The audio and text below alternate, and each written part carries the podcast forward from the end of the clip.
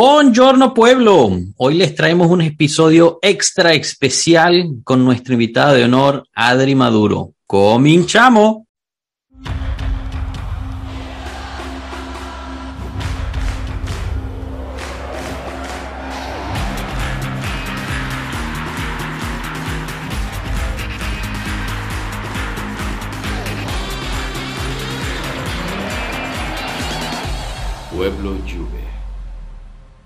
Bienvenidos todos a un nuevo episodio de Pueblo Juve, un, episodio súper especial ya que tenemos una súper invitada de honor. Les habla Joshua Brayato, su anfitrión, aquí con la mayor parte del, equipo de Pueblo Juve. Y, y bueno, en nombre de todos, hola Adri, ¿qué tal? Bienvenida, ¿cómo estás? Eh, primero que nada, muchísimas gracias por la invitación. Este, está muy padre este ámbito con todos eh, hispanohablantes. Sí he hecho otros podcasts, pero siento que este va a ser un poco más casual, un poco más así. Este, y nada, gracias por, por la invitación. No, no, es un placer de verdad. Eh, mil gracias por aceptar y, y estás en lo correcto. O sea, si has escuchado alguno de nuestros episodios anteriores, habrás escuchado peleas y discusiones entre todos nosotros, pero al final somos todos amigos No, y nos gusta. todos Muy bien aquí, Sí, claro. Contarle que no hablemos de Bentancur, nos llevamos todos muy bien. Ay Dios, yo tengo algo que decir sobre él, pero bueno, lo dejamos para el rato. Excelente. No, suéltalo ya, de una vez, aquí empezamos. Calien- calientico todo. Dale, suelta. Lo, lo único que les voy a mencionar es que me tiene bloqueada en Instagram. Ajá. No lo entiendo, yo no le hice nada a él.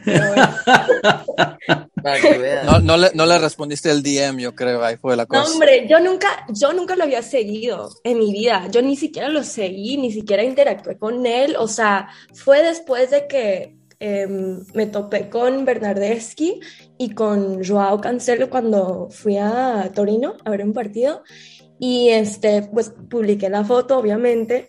Y al próximo día, creo, bueno, creo que fue el próximo día, yo ni me di cuenta hasta que alguien me mandó un enlace de una foto que él había publicado y yo no podía acceder a la foto y yo de que, ¿qué onda? O sea, ¿será que tiene ya activated la, la cuenta? Ajá. Y no, me tenía bloqueado.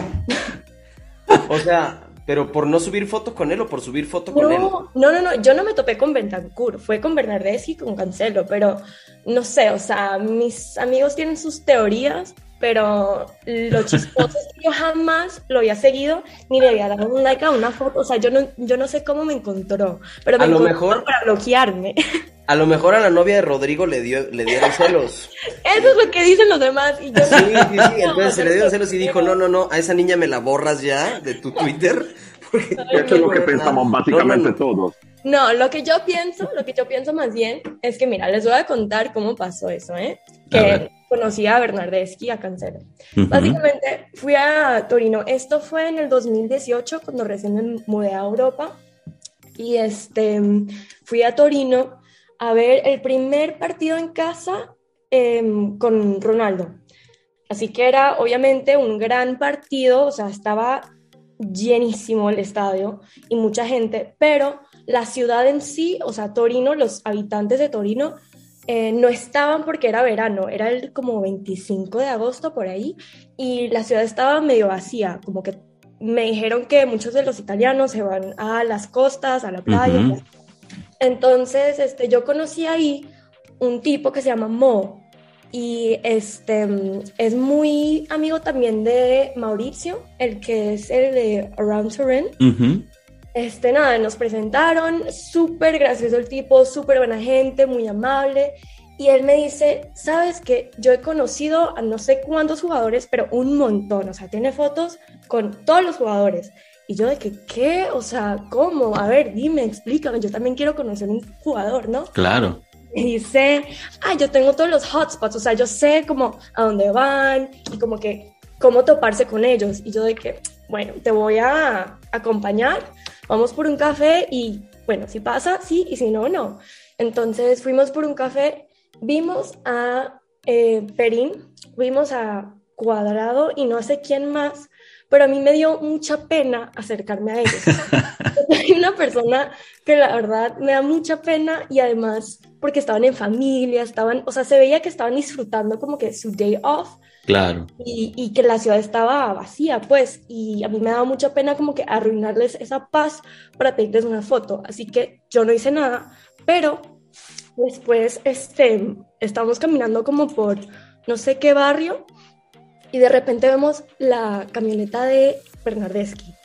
Y Mo dice, yo me voy a tomar una foto con él. O sea, a mí no me ya no me importa si tú quieres una foto o no, yo me voy a tomar una foto con él. Ay, shit, ok.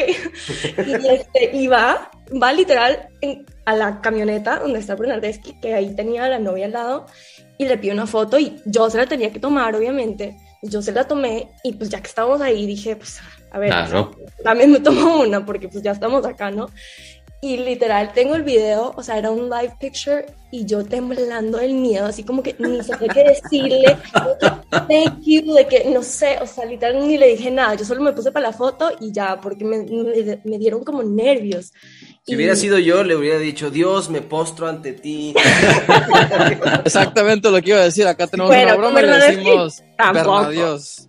Ay, no, no, no, no, no. Bueno, en ese, en ese entonces sí era más bonito que digamos, pero este, bueno, nada, y, y pues por eso tengo la foto y, y, el próximo, ah, y después llegó Joao Cancelo con la novia también y me dijo, este, que si por favor podíamos como em, no poner como la, la ubicación, porque estamos como un barrio, entonces me imagino que ahí vivían o algo así. Entonces yo dije, obviamente, o sea, y literal yo le hice como que blur, literal descargué una aplicación para como que borrarle el, el background y todo, y casi ni siquiera la quería publicar porque pues...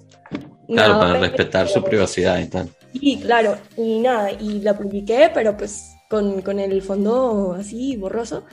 Y nada, y este, le etiqueté a Bernardeschi, él vio la, la historia, no reaccionó ni nada.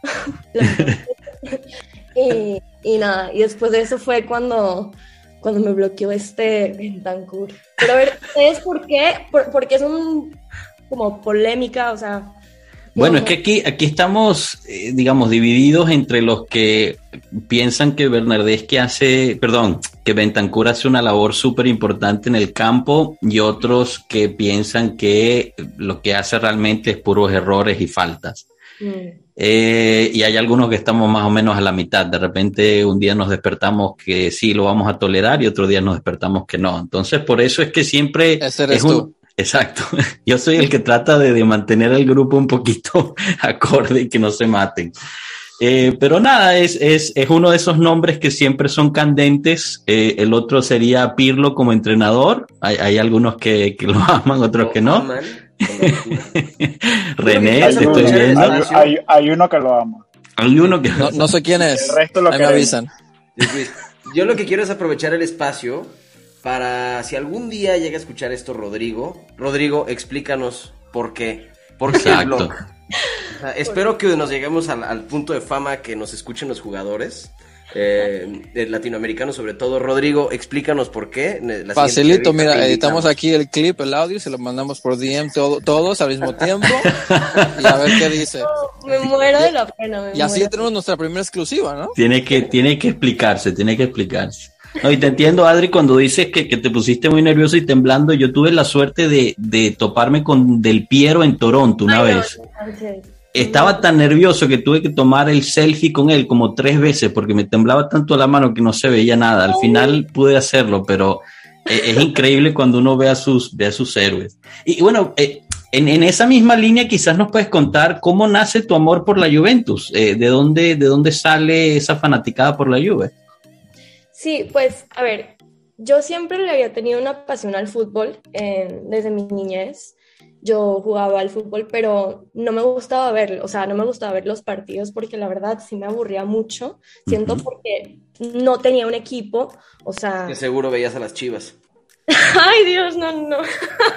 bueno, de hecho, de hecho, les cuento, sí salí con alguien que estaba jugando en las chivas y por eso, pues en ese momento sí les iba pero pues ya, ya no, ya murió esa pasión. Pero, este, no, entonces, em, yo crecí en Aruba y en Aruba la mayoría de la gente le va o al Barça o al Real Madrid. Son los dos equipos más populares ahí. Y en pues, todo el mundo. Pues sí, es en todo el mundo. Eh, pero siento que sobre todo también con Latinoamérica, o sea, la mayoría de los latinos, creo que porque son equipos de españoles, o sea, también se maneja mucho en español, entonces, pues nada, este, pero a mí nunca, yo nunca sentí como que ese apego a, ni a Barcelona ni al Real Madrid, pero mi hermano, uno de mis, mis hermanos, siempre le iba a la Juve y pues de ahí creo que agarré la inspiración, digamos. Em, el primer partido que, que sentí ese cariño por la Juve fue ese en Champions League contra el Chelsea en el 2012-2013, mm. em, que ganamos de que 3-0. Y pues en ese partido sí me sentí súper orgullosa del equipo y por primera vez sentí que era que la victoria era compartida, ¿no? Que, o sea, que yo tenía algo que ver con esa victoria. Y este, pues así, pero la verdad, les voy a ser muy sincera, después de ese partido no veía tantos porque aún así no me encantaba tanto, este, no sé, como que la verdad era algo pasivo, hasta que me apegué muchísimo a Buffon. Él es mi, o sea, like icon. Yo a él lo admiro mucho en todos los sentidos, o sea, como jugador, como persona. Yo he leído varios ensayos que, que él ha escrito de su vida y así, y la verdad lo admiro muchísimo. Y por él fue que la verdad sí me apegué muchísimo más al club, o sea, él es como que mi, sí, como que mi icon, digamos. Sí, sí, te entiendo perfecto. Yo también, llegué, yo también llegué a la Juve por Buffon. Mucha gente dice que el del Piero, pero pues yo no, o sea, no crecí viendo la Juve con del Piero. Sí, no, bueno, también ayuda que Buffon ha jugado por 300 años, ¿no? Y ha mantenido el buen nivel, así que eh, es siempre bienvenido. Y es campeón del mundo, además. Le está yendo bien en Parma, ¿no? Tengo entendido que está haciendo buen papel en Parma. Él lo está haciendo bien, el equipo lamentablemente no tanto y, no le está yendo muy bien al, equipo, pero él, él, está manteniendo el nivel. Eh, sí, la verdad es que Buffon, como, como todos saben, es, es uno de los íconos de, de la Juventus y bueno, se fue a París y después regresó por otro año, pero, pero yo creo que en la Juve siempre va a encontrar un lugar a donde llegar, eh, bien sea en la dirigencia, en la gerencia, en, hasta en lo deportivo. Yo creo que siempre va a tener las puertas abiertas ahí porque ha hecho la historia de la Juve de Italia. Así que qué bonito que lo recuerdas, la verdad. Ahora, curioso que es la segunda vez que nos dicen de Buffon, ¿no? En el podcast pasado. Iba a decir este, eso, que con Victoria también eh, llegó a la Juve por Buffon porque era su, su ídolo futbolístico también. Mm. Exacto, Y antes, antes de estos dos episodios, Cano me había dicho que había llegado por Del Piero, pero al parecer ahorita cambió de parecer y es Buffon, no entiendo qué pasó. No es cierto. Dije, dije que el jugador que más me gustó de la Juve es Del Piero. Pero el amor por la camiseta empezó bueno, lo, encendió mucho, mucho furor por, por Buffon. Yo siempre recuerdo ver a la Nacional con Buffon y era una cosa de locura. para mí sí fue del Piero. Yo cuando empecé a seguir a la, Juve era por, por del Piero. En aquella Champions League de los 90, tremendo. Es que ustedes están muy viejitos, o sea, como en los 90, no manches. mentira, mentira.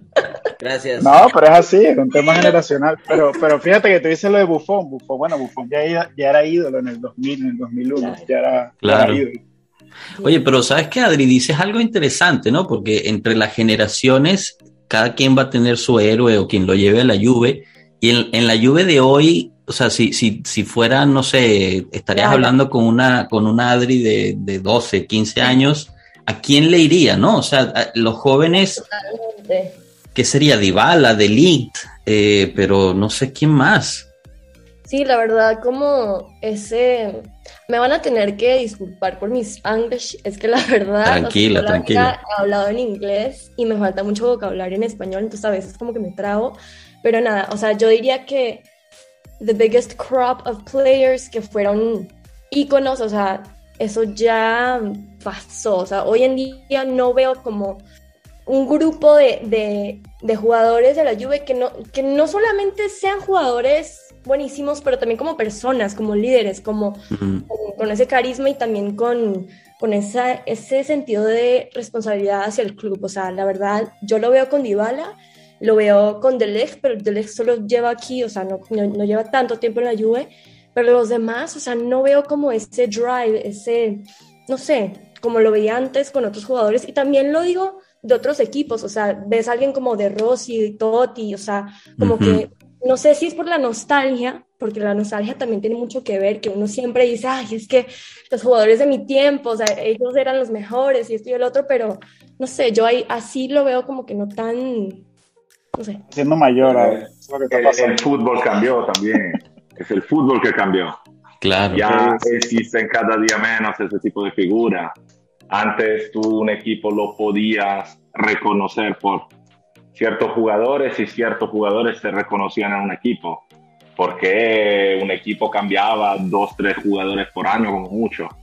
Ahora cada año eso se ha vuelto loco. Reconocer a un jugador como figura de un solo equipo es cada día más raro. Entonces creo que este tipo de proceso es cada día más difícil pero además de eso podría ser un tema generacional, porque puede ser, o sea, por ejemplo, ayer entrevistaban, o en estos días entrevistaron a, a Marley Ake, o Ake, no sé cómo se pronuncia, y decía, seguramente también por hacer un poquito ahí de pelota a, los compañeros, pero él decía que su ídolo era cuadrado desde el 2010. Entonces, a lo mejor es que ya uno tuvo su ídolo y, y, y los, los muchachos que vienen ahora tendrán otros.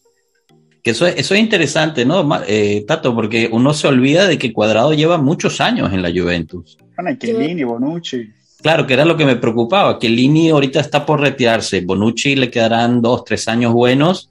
Esa camada, digamos, de como dice Adri, de, jugadores que sienten la camiseta, sienten esa responsabilidad, uno pensaría que, que se van a ir o que ya no lo vamos a tener.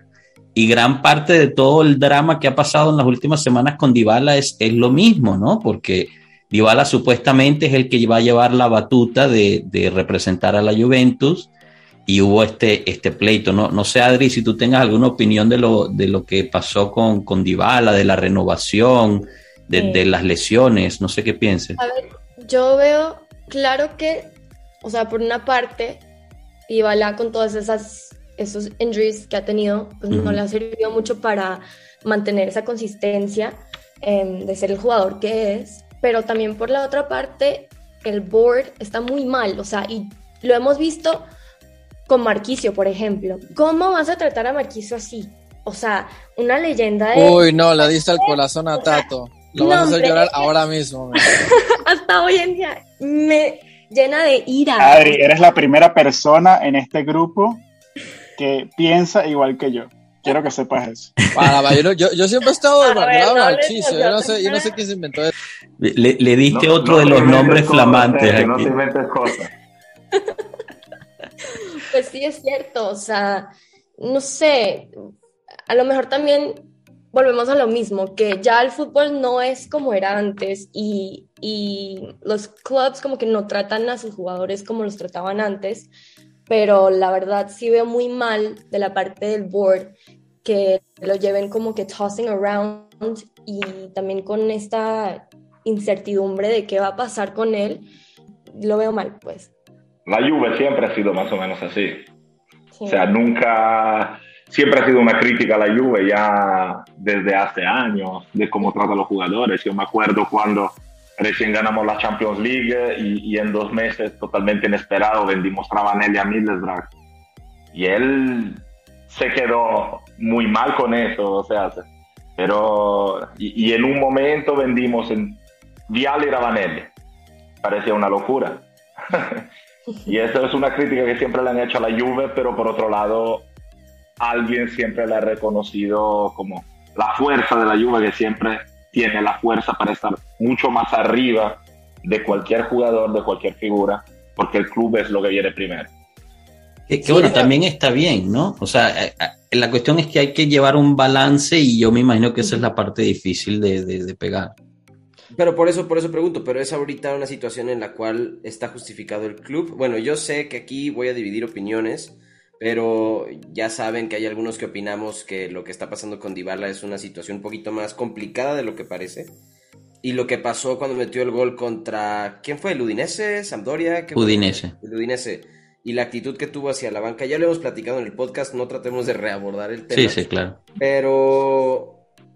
Pues bueno, sabemos que es complicado. Me gustaría saber específicamente, Adri, cuál es la postura de la actitud de Dybala en ese gol. No sé si lo viste. Sí, sí, sí, sí lo vi. Este. Ah, también quería mencionar. Perdí no digamos la pasión, pero como, como dijo, me dijo Octavio, como que estaba dormida esa pasión que tenía por la Juve durante un tiempo, así que no he visto muchos partidos, por eso también ahorita quiero volver a entrar a ese espacio, a ese ámbito, pero ese, ese momento sí lo vi y la verdad me parece bien, o sea, me parece bien que un jugador también diga, ¿sabes qué? Ok, te entiendo, entiendo que hay ciertas cosas, o sea, dentro del contrato, lo que sea, whatever, del club, que, tengo que respetar y eso, pero también, o sea, es una situación ya agobiante, o sea, lleva no sé cuánto tiempo en esto de las eh, negotiations y para que él muestre, ¿sabes qué? O sea, para que veas que valgo, o sea, que yo también aporto algo a este equipo, porque lo que yo siento es que está bien que el club viene antes de los jugadores, claro que sí, no, no queremos ser como por ejemplo un Barcelona que ya sin el Messi, o sea, perdóname, pero ¿A quién carajo le importa? Excelente. O sea, perdóname, pero es así. Entonces, claro que hay que tener un balance, pero también el club, la identidad del club se basa en los jugadores. O sea, ¿cómo me vas a decir que no, que alguien como Dybala no importa? O sea, cuando ves a un club y ves a la historia del club, también ves los jugadores que, que, que han dado su todo para el, para el equipo. Y este, yo hice de hecho un proyecto en la universidad, en mi otra universidad, de, de, la Juve y estaba viendo la historia de la Juve y los jugadores y la verdad es tan, tan lindo también ver cómo la familia Agnelli como interactuaba con los jugadores, o sea, ver algo que, que se siente familiar y, y, no hay que perder ese, ese toque familiar, digo yo. Este año, por ejemplo, no hubo Villar Perosa. Ya van dos seguidos.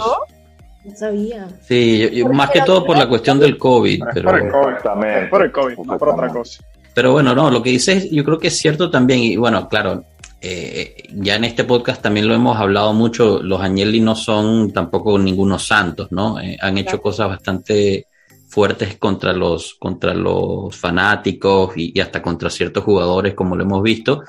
Pero yo creo que en los, en los últimos años, estoy de acuerdo contigo, ah, se ha perdido un poco el foco y es parte, yo creo que del problema en general, ¿no? Cuando se habla de que la esencia de la lluvia está un poco perdida, yo creo que es por lo que tú comentas, Adri, de, de que hace falta eso, ¿no? Hace falta ese respeto mutuo, ese, porque se veía al principio con Agnelli, eh, se veía con Del Piero, cuando abrieron el estadio nuevo, Del Piero formó parte del, del, de la ceremonia, cuando Boniperti le pasa la pelota, ¿no? Como, como herencia de seguir llevando, eh, eh, digamos, el espíritu Juve, y me parece que en los últimos 3, 4 años esa, esa parte romántica se ha perdido mucho, que es muy importante. Pero bueno, no, no sé, ¿Tienes alguna otra anécdota de, del mundo Juve, de, quizás otros jugadores que has conocido o, otras personas en el entorno eh, que, nos quieras compartir? Que te hayan bloqueado también, no sé. pues jugadores, sí he hablado, uy, es que he hablado con un jugador muy, o sea, un ícono de la Juve, muy, muy importante, pero a mí me da mucha pena como que hablar del tema porque también es un tema de privacidad, ¿no? Claro, no, por supuesto. Hacia el jugador y no quiero decir como que, ¿sabes? Air out my laundry. No, claro, que no. todo el mundo sepa. Pero la verdad, sí, muy padre. Este, dentro del el mundo deportivo, o sea, el mundo de fútbol en general, también, o sea, varios amigos míos, como Mateo Bonetti, que es un commentator, este, he tenido varias conversaciones con Fabrizio, un tipo muy decente, amable. Este... Tú te llevas con Fabrizio hace tiempo, digo, Fabrizio es alguien que seguimos muy de cerca, yo creo que ahorita a nivel Europa, yo creo que es el personaje número uno que avisa de transfers, o sea, ya se, ya se aplica como la ley, ¿sabes? Cuando Fabrizio Romano dice, here we go, sabemos que es ley. Sí. ¿Te tocó este, conocerlo antes de toda su fama? Em, la verdad es que yo ni sé en qué momento fue, Em, él me escribió, me siguió, no sé, algo así, y yo ni sabía quién era, o sea, para serles muy sincera, yo, a mí no me interesa tanto el transfer market, o sea, los jugadores que tenemos, esos son los que son, y ya, o sea, y nada que yo diga va a influir qué jugadores vamos a traer y qué no. Yo, yo entiendo que para la gente sí es interesante hablar del tema y, tener una discusión y así, pero para mí ese lado no me importa tanto. Y este, entonces yo no sabía quién era porque yo no estoy al tanto de quiénes son los commentators y reporters y journalists y esto y el otro, hasta que alguien me dijo de que, ¿y por qué Fabricio te sigue? Y yo de que, ¿quién coño es Fabricio? Pues me metí a ver y este, y nada, yo, ay, qué padre, o sea, un tipo que sí es muy influyente dentro de, de este mundo y Em, nada, me empezó a hablar y la verdad un tipo muy decente, muy buena gente, muy amable y le deseo todo lo mejor en su, en su carrera y... Sí, de hecho, de hecho justo tocas eh, uno de los puntos que, que, que, me gustaría eh, que nos platiques, ¿no? Que es justo lo de tener eh, este, influencia, ¿no? Al final de cuentas, dentro del Twitterverse, te convertiste a lo mejor sin querer en yo creo que una de las chicas referentes del club, ¿sabes? O sea, bastantes personas te siguen justo por tu amor al equipo. Y, y, eso es algo pues increíble de lograr, algo que aparte no querías lograr así, del, pues, fue algo que simplemente me imagino que se dio de la nada, o más bien que nos platiques un poquito cómo se empezó a dar. Y bien, ¿qué, ¿qué, ha sido lo bueno? O sea, ¿qué ha sido lo que más te ha gustado? ¿Qué ha sido lo que no tanto? ¿Sabes? Ok. Este, pues haz de cuenta que yo nunca tuve la intención de meterme a ese mundo en Twitter eh, pasó casi por error. Yo un día, creo que fue en el 2017, por ahí, estaba buscando una estadística de la Juve en Google y este, me encontré con el perfil de Arjun, no sé si lo ubican, Indian Regista. Este, él publica muchas como estadísticas y eso del club.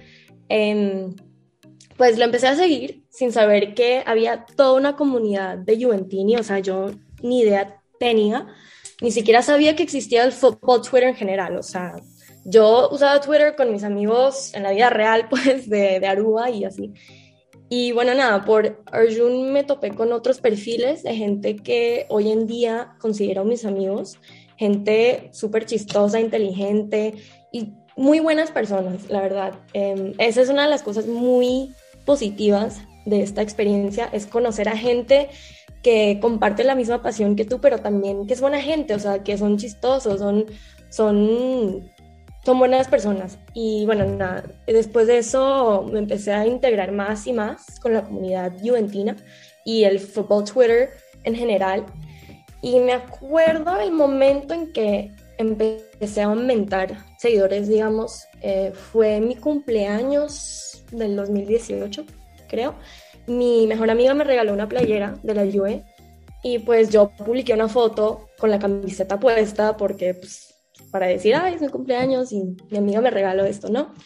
Desde ese momento la gente me empezó a seguir en cantidades muy grandes y mira, yo sería una mentirosa y sería muy ingenua al decir que mi apariencia física no tiene nada que ver con la cantidad de gente que me sigue. O sea, esto es un hecho y no lo voy a negar, no voy a decir como que tengo la personalidad más amazing de este mundo y por eso la gente me sigue. O sea, no, sería muy ingenuo al decir eso, pero eh, para mí nunca hubo el objetivo de acumular seguidores. O sea, porque esa cifra en sí no significa nada a lo mejor si yo fuera influencer podría sacarle jugo a eso, pero pues no, no es mi realidad en este momento.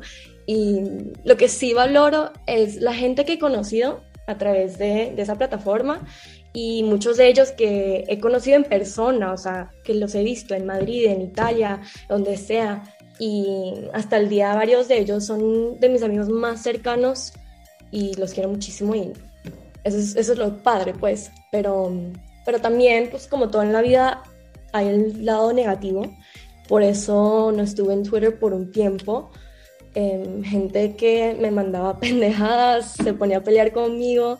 Y lo peor es que yo también me ponía a pelear con ellos. O sea, tú como que sientes que te están atacando, sientes que hay miles, literal, miles de personas que te critican por cualquier estupidez. Y no, hombre, yo escribía párrafo tras párrafo y como que I would quote tweets, the tweet, para que los demás también los atacaran. No, no, no, era un circo, o sea, horrible. Pero mm, ya con el tiempo uno le va agarrando la onda y, y sabe cómo manejar las cosas mejor. Te digo que mm, los comentarios que antes me arruinaban la semana, hoy en día me hacen reír, o sea, literal, ya no me afectan para nada. Sí, no, porque aparte me imagino que es una comunidad muy hater también, ¿no?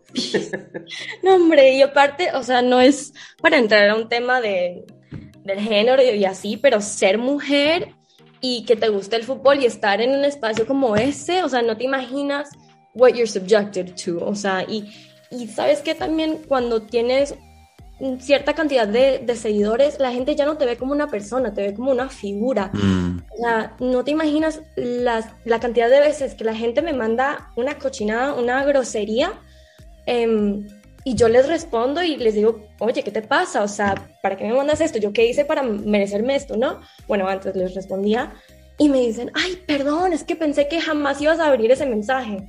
¿Qué?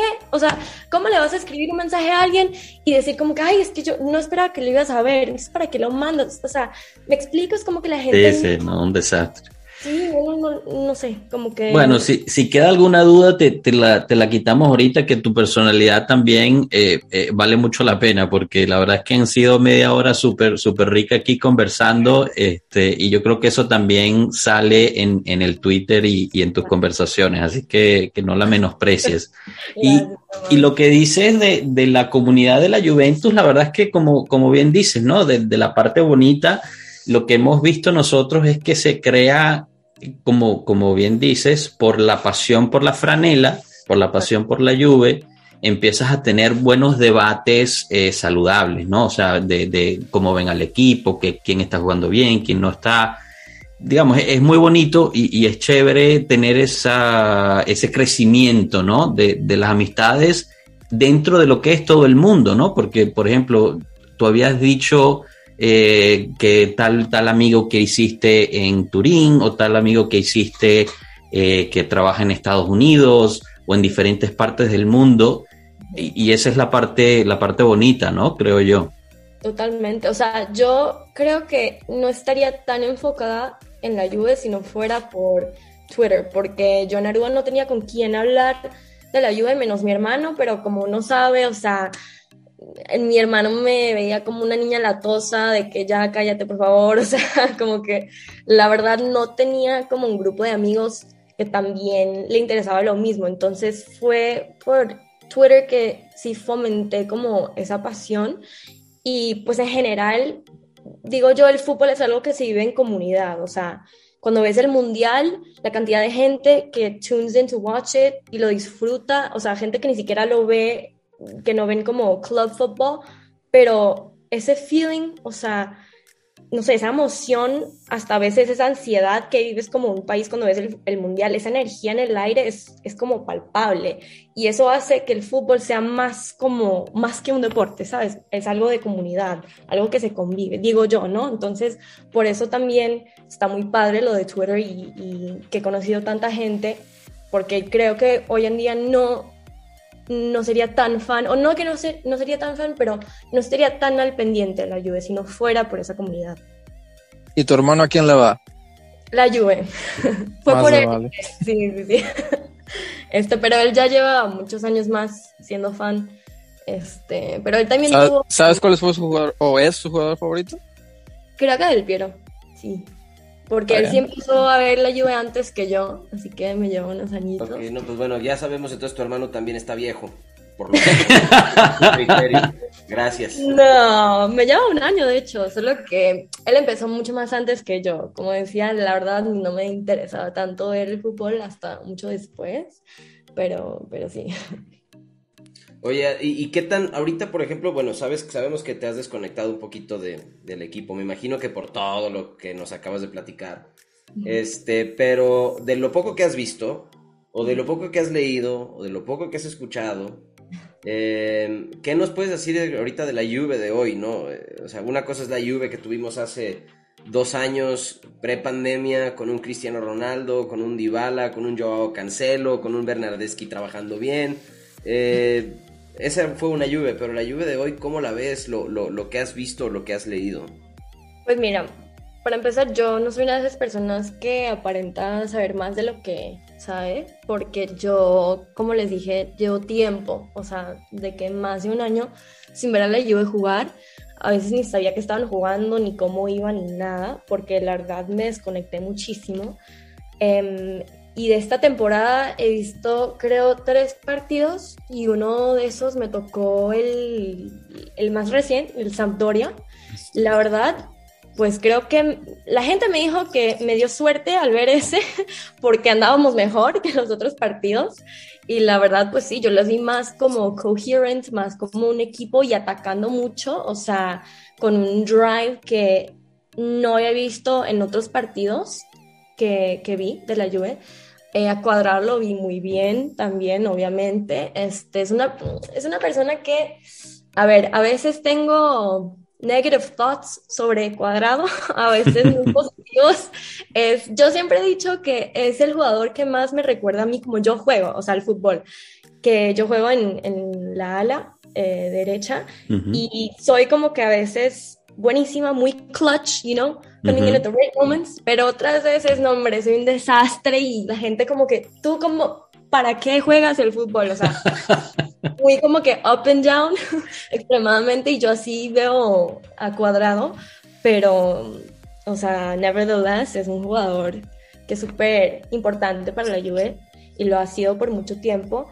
Eh, también algo que vi es em, que vamos mejor con los free kicks, o sea, no quiero hablar muchísimo del Ronaldo, pero cuando estaba Ronaldo, que digamos, we weren't hitting those rights. No, Adri, eh, le, estás, le estás dando justo a una cosa. Yo lleva, llevé casi los tres años enteros de Ronaldo rompiéndome la cabeza de por qué le daban los tiros libres a ese señor. Hay un, tema de ego, tema de ego. Hay un número, llevábamos antes de este... 536 días sin meter gol de tiro libre.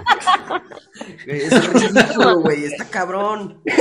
Es una locura, es una locura. Y al final fue un tiro, el gol de, cuadrado de tiro libre fue hay que ser sincero, error del portero, porque fue en su palo. El tipo se quedó parado ahí nomás, no hizo nada. Es increíble, es increíble. Cuando... Pero además eso fue algo jamás visto. O sea, nosotros tenemos la suerte de ser hinchados de la Juve. Nosotros pasamos las épocas desde el Piero, de Pirlo, y luego había Baggio y antes Platini. O sea, nosotros siempre hemos tenido una tradición en esto. Yo, sinceramente, personalmente... Pjanic en su momento, Pjanic en su momento, Marco. También, no, pero te digo, nosotros en la Juve somos un equipo que siempre ha tenido jugadores capaces de resolver un partido en cualquier momento con un tiro libre. Y pasar tres años así metiendo un tiro libre en tres años ha sido sufrimiento realmente. Ver a Bonucci cada vez que está cerca tratando de tirar el tiro libre, o sea, para mí eso era una locura, me volvía loco. pues te digo, ¿sabes qué? También, o sea, el tema del corners veo que no lo hemos superado porque este o sea, nunca hemos sido buenos que yo he visto en corners, o sea, en defenderlos ni en marcar en corners. Y eso es algo que para mí es incomprensible, o sea, cómo hasta hoy en día no hemos worked on that, o sea, set pieces son muy importantes y puede cambiar la, el trajectory de un, de un partido. Y, y, eso sí lo vi en Sampdoria que pues no, no nos fue también. Le estás tocando el corazón allá a Bragi porque todo todos los group chats verdad, dice, pero ¿por qué tenemos a dos hombres en la esquina allá? Y la la la, y se agarra con Enzo y la la. Está justo, eh, menos mal que te tengo de, de, mi lado, porque siempre me peleo aquí con Enzo, que lamentablemente no está, de que cómo es posible que la Juve no, seamos tan malos en los tiros de esquina, tanto ofensivos como defensivos. Siempre ganan la pelota los otros. ¿Cuántos tiros de esquina tuvimos contra Sampdoria? Fueron como 13, ¿no? Sí, fueron más de 10. fueron más de 10. No, puede ser que de 13 no tengamos ni uno. Es que, y, es ilógico porque tienes, bueno, ahorita Bonucci no jugó, ¿no? Pero, o sea, Bonucci normalmente es muy bueno de cabeza. Ah, Delict tampoco jugó. Delict es otro muy bueno de cabeza. Que Lini a veces también. O sea, tenemos a la gente para meter goles de cabeza. Hasta cuando teníamos a Ronaldo no lo podíamos hacer. Entonces no entiendo, no sé, no sé ni siquiera cómo explicarlo. Rugani, no os preocupéis, Rugani ha llegado. Rugani metió gol de cabeza. Oye, yo no sabía que él andaba mucho mejor, porque como les he dicho, no he visto muchos partidos, y yo así en Twitter de que... Nadie sabía. Yo, yo no, es que, a ver, yo pensé que ni hasta estaba en la Juve. Yo pensé que o sea, le veo la cara y yo de que no puede ser, o sea, esta es mi pesadilla, como que Rugani sigue en la Juve y está jugando. No, estamos en el año 2022, no puede ser. Y después todos de que, ¿qué te pasa? Anda muy bien, no has visto los últimos partidos y yo, ¿qué sabes? ¿Qué? No, no he visto los últimos partidos. Mira, yo creo que el asunto de Rugani es como de, anda muy bien ¿Sabes? O sea, con guiño, guiño anda bien. Porque sí, ha tenido la fortuna de que hayan sido em, partidos que, que, han mostrado contundencia. Pero pues miren, yo la verdad no me sigo sintiendo tranquilo con Rugano, ¿no? O sea, está bien, adelante, que siga jugando. Me gusta verlo ahí, me gusta verlo, me gusta que haya marcado gol. Sirve mucho para el, ego del jugador. La autoestima. Eh, sí, claro, este, para la autoestima, perdón. Y bueno, pues espero que siga con ese buen rendimiento y poderlo tener como una ficha opcional para cuando pase lo que está pasando ahorita, que ni Bonucci, ni Delic, ni, ni Chiellini pueden jugar. Que este es el último año de Chiellini. Pero ¿sabes qué? O, sea, como tú dijiste, no te sientes aún tan cómodo con él ahí, o sea, no sientes ese, esa seguridad. Pues yo no lo siento con él, ni lo he sentido con Bernardeschi y con Bentancur. O sea, hay muchos jugadores de que tienen sus momentos que brillan, pero después como que nada. Y, es, y eso es muy distinto a lo de Cuadrado. Cuadrado lo siento diferente, aunque tenga a veces not that great of a match, o sea, sigue siendo un jugador que sí aporta, pero estos otros como que son tan mediocres, o sea, que... que 100% de acuerdo. Se salvan los contratos con esos momentitos así de héroes y, y la verdad, o sea, ¿cómo vas a tener un equipo lleno? Perdóname, o sea, sí, claro. Espero que no Tal vez no lo viste porque recientemente estás empezando a ver otra vez los juegos, pero tal vez no lo viste, pero hablando de tiros de esquina y de cuadrado, Cuadrado se aventó un gol olímpico hace creo que tres jornadas. no, más, como hace como un mes y medio, creo. un gol, Marac, búscalo en YouTube, está impresionante, golazo, yo creo que es el gol del año. Sí, de acuerdo. Y, y lo que dices es 100%, estoy 100% de acuerdo contigo, Adri. Y bueno, para meter otro nombre caliente que siempre abre el debate aquí es el de Rabiot. Eh, René siempre... pero él, además, además él, y sobre todo, ¿sabes qué? O sea, por, por el tema también de la actitud, o sea, es alguien como Bernardeschi, sí, es un mediocre, es un lo que quieras, pero a veces como que sí le ves que le quiere echar ganas, aunque no pueda, o sea, si quiere. Y aparte está precioso. Es mi caballito francés, bebé. Quiero que no gustan los rubios. No, pero, ah, uh, vamos a ser honestos. Últimamente, el tipo la ha roto. O sea, el tipo ha tenido grandes partidos últimamente. Claro, con el Sampdoria y el Udinese. O sea. Pero, pero ¿cuál es la, la consciente? ¿Quién no está en la banca o quién no está dirigiendo esos partidos? Vamos a, mm. a ponerla ahí. No puedes hablar de Landucci. No nos vamos a poner a hablar de Landucci. Nomás la tiro ahí nomás. Si fuera por René, Adri, solo para ponerte un poquito en contexto, si fuera por René, Pirlo debería ser el, entrenador aún y los 11 jugadores se deberían llamar Rabiot. Ah, no, pero tampoco, no, tampoco, no, no, no. Y, o sea, yo y Allegri debería estar entrenando al América en México. no, o sea, honestamente estoy consciente que Rabiot definitivamente ha tenido una temporada mala pero yo creo que ha sido a base de, algún cierto director técnico que le pide hacer cosas que el tipo no es para eso. Contésteme algo. ¿Quién decía que Aaron Ramsey iba a ser la solución del medio campo hace dos años? Y le decía, mi Rambo. ¿Yo? ¿Yo? me vas a decir que cuando está, bueno que no está Enzo, ya se hubiese ido, pero me vas a decir que cuando el tipo no estaba bien físicamente, el tipo no lo jugaba bien yo, le voy a ser sincero, cuando llegó Rams yo tenía ilusión. yo, también, yo también, o sea, totalmente. Y, cuando daba sus partidos y, mandaba pases filtrados y se movía y marcaba ahí y jalaba marca, todos decíamos, yo decía, verga, este tipo sí lo va a hacer. Pero parece que tiene rodillas de hamburguesa y se, se rompe a cada rato. Pues, yo sé que es un comentario a lo mejor un poco sensible, pero yo he dicho que eh, reemplazó muy bien a Marquisia porque los dos andan en J Medical. Me siento muy mal, pero la verdad. o sea... O sea, eh, la Juventus tiene un, un, un, hotel creado en el J Medical para todos los que no quieran jugar y quieran cobrar mucho. Ahí está Basami Kedira, Milán. Y uno son los que más cobran los doctores del J Medical. Sí, la verdad que si uno la quiere hacer en la vida, se tiene que ser el doctor del J Medical, porque vas a tener trabajo de por siempre y te van a pagar muy bien. Imagínate que te den bonos por cirugía o bonos por terapia. Estos tipos parecen mecánicos, weón. O sea, no son doctores, son mecánicos. El del J Medical es un amigo mío. Imagínate. Ah, hay que traerlo un día, Marco. Tráelo ya, men. Ya. Bueno, pero regresando al tema de los jugadores, regresando al tema de los jugadores, que, habíamos hablado también de que la, directiva y la gerencia se había portado un poco mal con Dybala.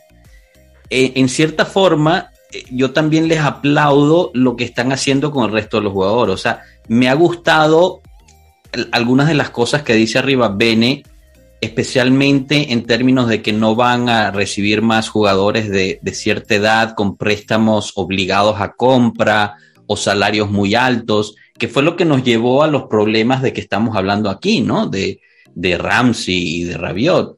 Eh, eh, y, regresamos de nuevo a esa, esa parte del, del, balance, ¿no? Entre cómo llevas a un jugador, cómo cuidas a un jugador como Dybala, pero a la vez le tienes que saber patear el trasero a los que no te están dando lo que, lo que merece.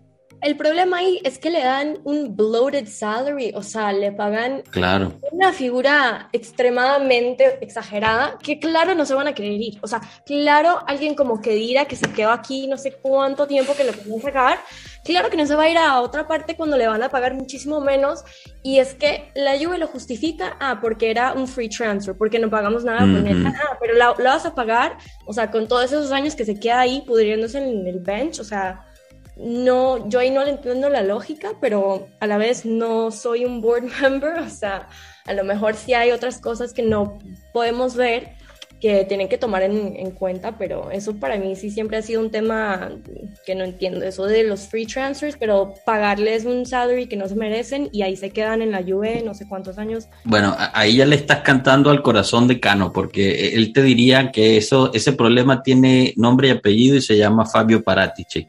Creo que hay, hay, pocas personas en el mundo que odian a Paratici más que, que, que Cano. Lo detestamos. Bueno, lo detesto. Yo creo que Paratici eh, se encargó de hundir eh, con malas decisiones. Sí nos trajo buenas cosas, no digo que no, no puedo esconderlo.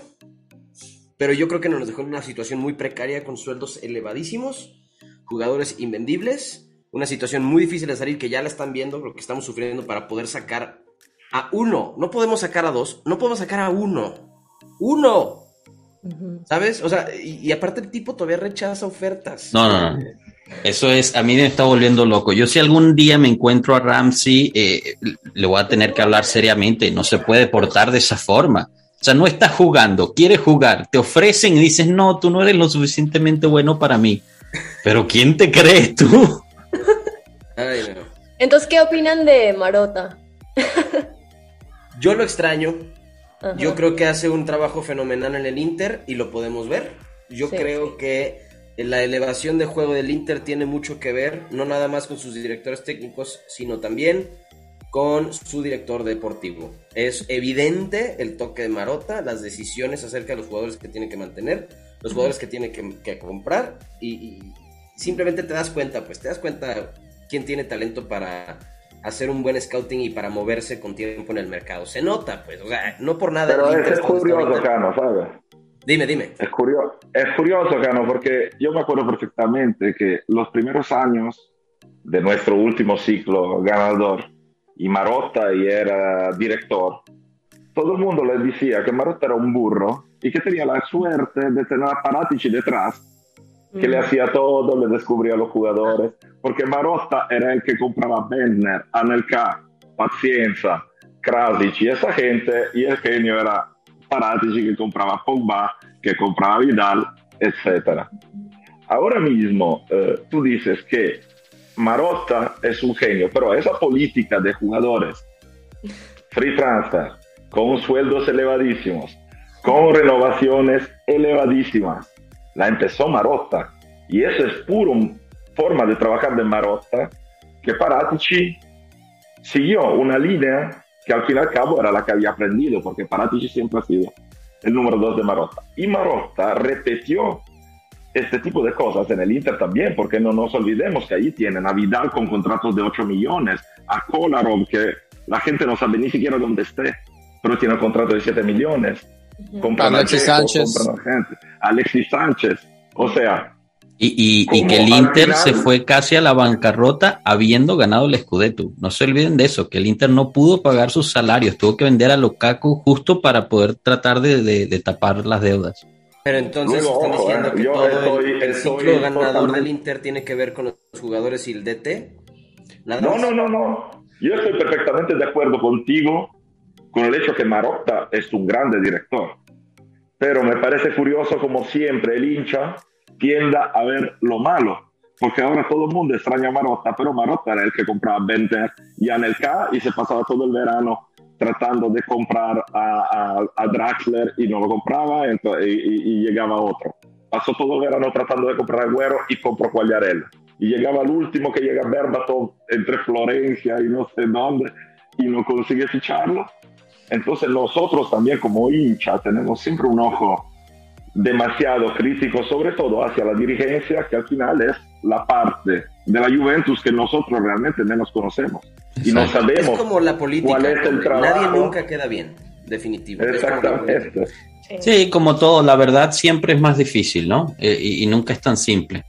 Pero, pero bueno, yo, yo creo que lo podemos dejar ahí. Eh, Adri, de nuevo, mil gracias. Eh, yo creo que ha sido una plática bien rica. Gracias por, por recibir nuestra, nuestra invitación y querer compartir aquí. Como, como ya te habíamos comentado, queda la invitación abierta para cuando quieras regresar. Esta es tu casa. Gracias. Gracias. La verdad sí, yo lo disfruté muchísimo y, ya creo que siento esa emoción de nuevo por, por el equipo, por el deporte y, totalmente le voy a seguir en eso y esto fue como el empuje. La verdad, muchísimas gracias, fue súper divertido, este, me encantó. Excelente. Bueno, nos llevamos ese cumplido de que pudimos volver a, poner la, pasión de la lluvia. Gracias, Adri, por, aceptar nuestra invitación y este, ojalá te nos puedas acompañar en otros más. Es tu casa. Muchas gracias. Perfecto, hasta luego. Chao, pueblo.